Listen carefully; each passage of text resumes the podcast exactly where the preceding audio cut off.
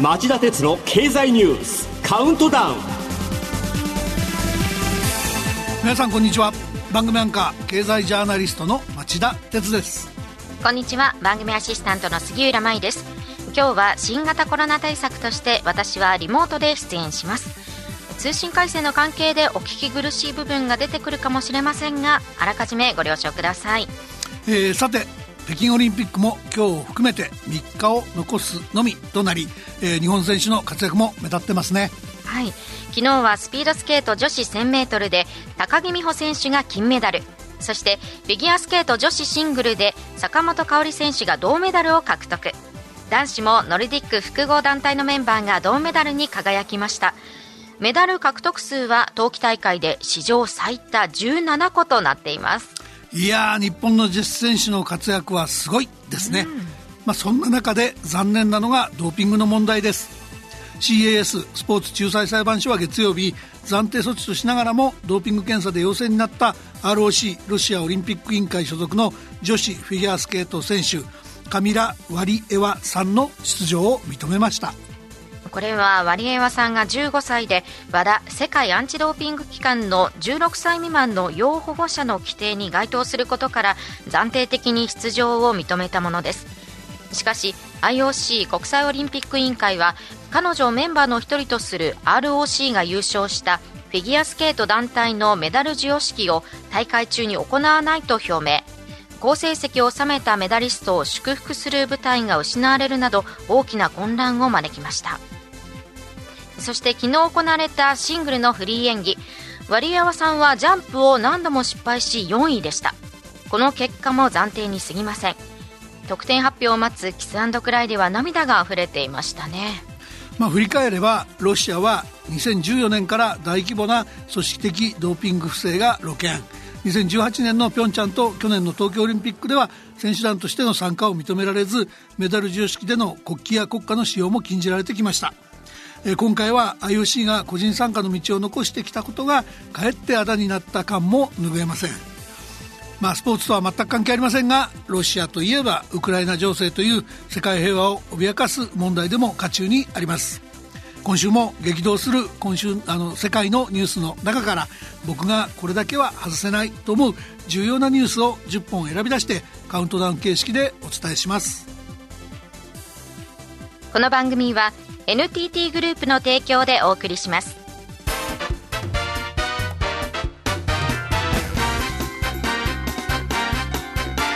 町田鉄の経済ニュースカウントダウンはい、えー、では10位のニュースから始めましょう。月曜日キリンホールディングスがミャンマーからの撤退を発表。去年2月にクーデターが起きて以降国軍系企業との合弁をやめる日本企業第1号となりました、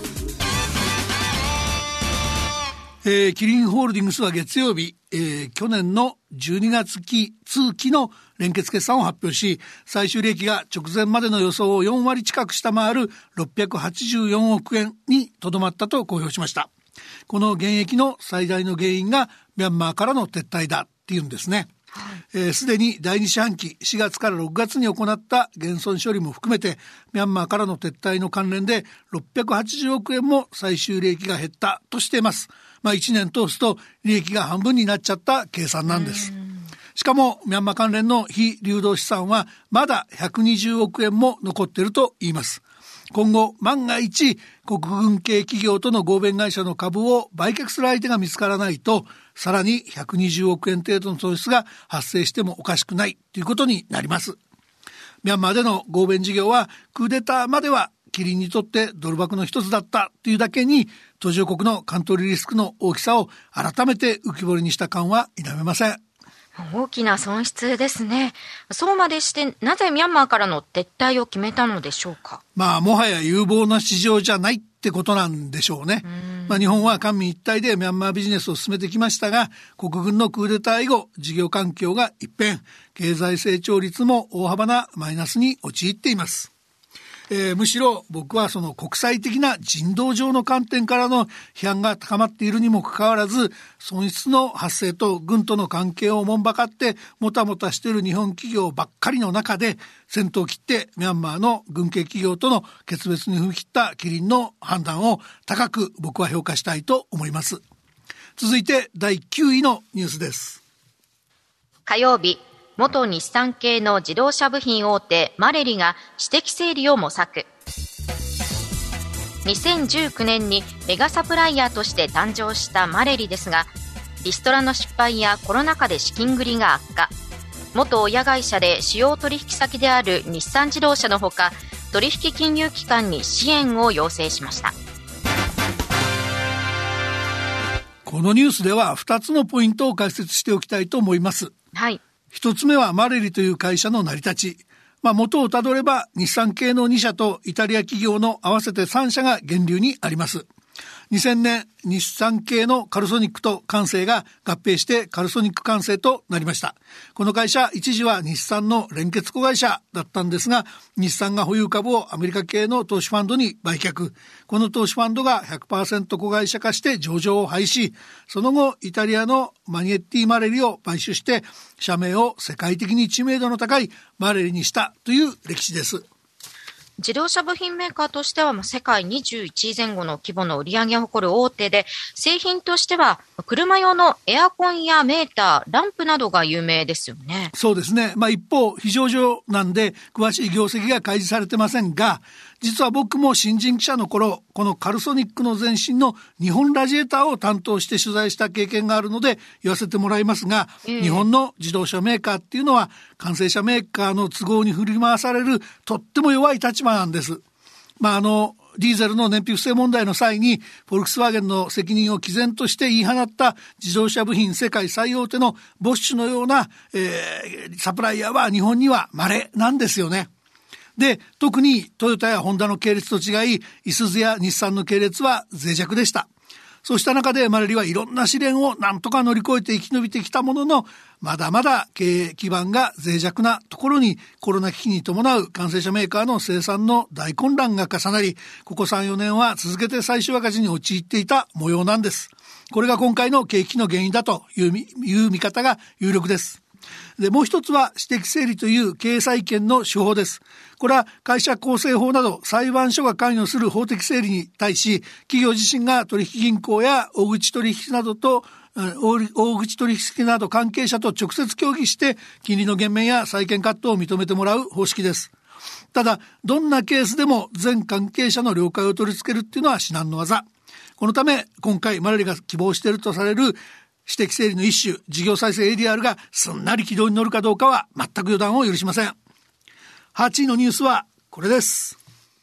火曜日、韓国大統領選の公式運動期間がスタート。韓国のムン・ジェイン大統領の任期満了に伴う第20代大統領選挙は3月9日の投票に向けて22日間にわたる選挙運動期間に入りました序盤は与野党候補の接戦となっています7位のニュースはこれです。月曜日時点のガソリン価格6週連続の上昇に。政府は対策として石油元売りに補助金を出していますが先週は1リットルあたりの補助金額5円に対し効果は3.8円にとどまりました。一方原油高が響き木曜発表の貿易収支は過去2番目の大きな赤字となっています。6位のニュースはこれです。火曜日内閣府が去年10月から12月の実質 GDP を発表。日本の回復は遅く年率換算の実額が依然としてコロナ前の水準を下回っています。また実質 GDP の伸び率はアメリカが5.7%ユーロ圏が5.2%イギリスが7.5%中国が8.1%だったのに対し日本は1.7%にとどまりました。いや去年は本当に日本の回復力の弱さが目立ちました、この背景にあるのは安倍政権以来のワクチン接種の遅れ。脆弱な医療体制も経済社会活動の足を引っ張りました。そして岸田政権になってもこの教訓は生かされてないと言わざるを得ない状況がありました。続いて第5位のニュースです。昨日発表された新型コロナウイルスによる全国の死亡者の数は269人と1日の発表としてはこれまで最多だった火曜日を上回る。日曜までの1週間の救急搬送困難事案も5週連続で過去最多を更新しています。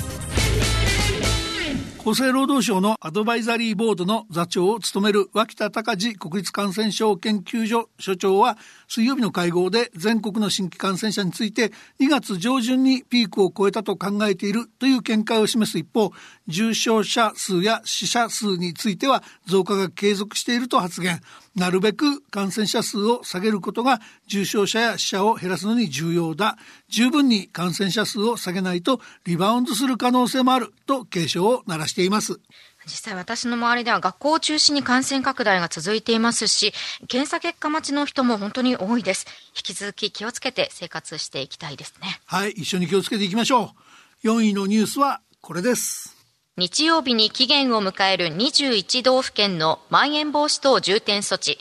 17道府県での延長を決定。岸田総理は昨日記者会見を行い、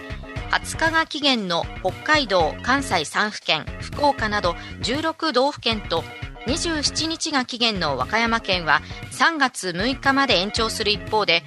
山形、島根、山口、大分、沖縄の5県は20日で解除する考えを表明しました。えー、先週延長した東京都など14の都県に加えて17の道府県でも延長が決まりました。しかし岸田政権が第6波への対応として採用したまん延防止等重点措置は政策として正しかったんでしょうか今夜11時からの町田鉄の経済リポート深掘りでは専門家を迎えて徹底検証してみたいと思っています。はい、ぜひこちらもお聞きください。ではここでランキングには入りませんでしたが重要な番外ニュースを見出しだけご紹介します月曜日韓国の保健福祉省が早くも4回目のコロナワクチン接種を表明今月末から免疫不全者などを対象に月曜日東芝がまた迷走株主の意向を無視できず会社を3分割する予定を2分割にする案を総会に諮ると発表火曜日、大韓航空が通年決算で過去最高の営業利益を更新。もたつく日本勢 JAL ANA ホールディングスとは対照的な結果に。中国の習近平国家主席が感染急拡大の香港にゼロコロナ政策の徹底を指示。水曜日の親中メディアの報道で明らかに。水曜日、アメリカの FRB 連邦準備制度理事会が1月の FOMC 連邦公開市場委員会の議事録を公開。インフレ懸念の高まりで改めて利上げ加速の可能性を裏付ける内容に。以上、番外のニュースでした。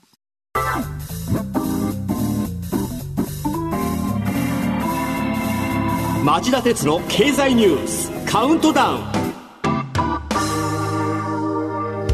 3位のニュースはこれです。世界のマーケットがウクライナ危機に震撼。アメリカのニューヨーク株式市場では月曜日までの3日間でダウ平均が1200ドルを超す大幅な下げを記録日経平均株価も節目とされる2万7000円を割り込みアジアやヨーロッパ市場も軒並み大幅安となりましたまたニューヨーク原油先物市場は月曜日一時1バレル95ドル46セントと7年5ヶ月ぶりの高値をつけました。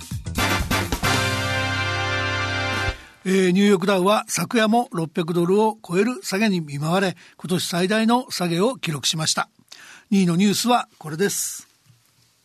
火曜日、ウクライナ当局が大規模なサイバー攻撃を受けたと発表。ウクライナは1月14日にも外務省や教育科学省など政府機関のウェブサイトが大規模なサイバー攻撃を受けたとしていますウクライナ当局の火曜日の発表によると今回サイバーアタックを受けたのは国防省軍のウェブサイト大手銀行公的金融機関などです。このうち国防省と軍のサイトは機能停止になり発生から10時間以上経っても復旧しなかったといいます。厄介なのはこうしたサイバー攻撃で相手の防衛機能を麻痺させた上で例えばウクライナ軍がロシアに侵攻したというような偽情報を大々的に流布して先端を開くきっかけを作る、まあ、そういったハイブリッド戦争が今後一般化するとされていることです、はい、ウクライナは認めてませんが昨日も東部の支配地域にウクライナから160発の砲撃を受けたと親ロシア勢力が主張する一幕があり NATO 加盟国はロシアが先端を開く材料にしかねないと懸念していました。さていよいよ今週第1位のニュースです。水曜日アメリカのブリンケン国務長官がロシア軍がウクライナ国境から一部撤収したとの発表を否定。ブリンケン国務長官はむしろ国境に向かって移動していると指摘。G7 主要7カ国は明日緊急の外相会合を開く予定です。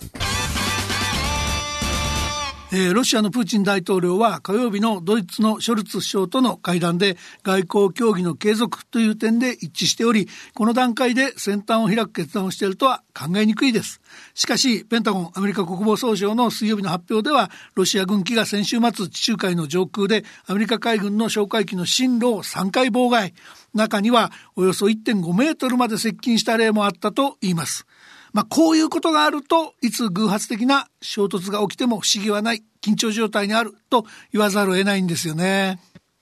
ロシアが部隊の一部撤収を表明したにもかかわらず、アメリカや NATO にはむしろ増強しているという見方もあり、何がどうなっているのか状況がよくつかめません。うん、の町田さんは取材されていると思いますので、先行きの見通しも含めて、この後5時35分からの町田鉄の経済ニュース深掘りで状況を整理していただきたいと思います。はい、わかりました。あの、緊張続くウクライナ情勢、プーチン大統領の腹の内はどこに？みたいな感じでやってみましょうか。はい、ぜひお願いします。皆さんも楽しみにしていてください。以上、町田さんが選んだ今週の1位から10位の政治経済ニュースでした。町田哲郎経済ニュースカウントダウンこの番組は NTT グループの提供でお送りしました。さあこの後5時35分からの町田鉄の経済ニュース深掘りは先ほど触れたように緊張続くウクライナ情勢ですね。町田さんに深掘っていただきます。それではさようなら